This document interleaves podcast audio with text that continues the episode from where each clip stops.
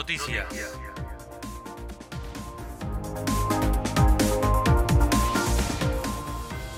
Quieren que Expreso Los Andes continúe prestando servicio hasta junio de 2022.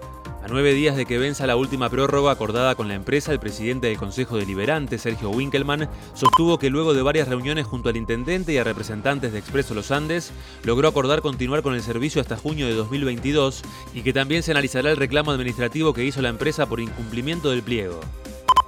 Mañana habrá jornada de vacunación en Cordones de Chapelco. Será a partir de las 13 horas y hasta las 17 en la escuela primaria número 359 ubicada en Avenida Los Lagos 1729. Se aplicarán sin turno vacunas a personas a partir de los 3 años con el siguiente cronograma horario.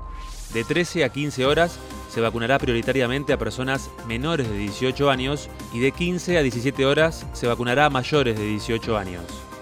¿Qué vacunas se aplicarán en cada caso? La información completa en fmdelamontana.com.ar.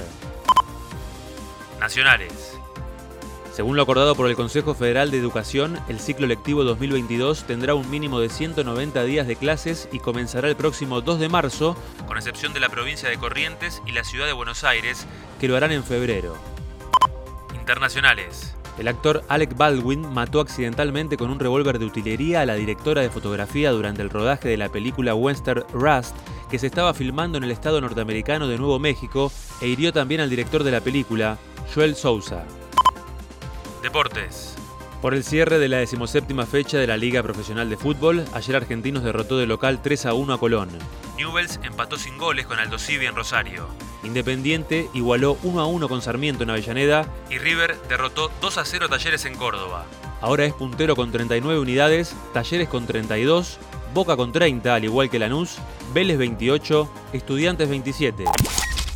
Informó para San Martín de los Andes y toda la región. Santiago Frione.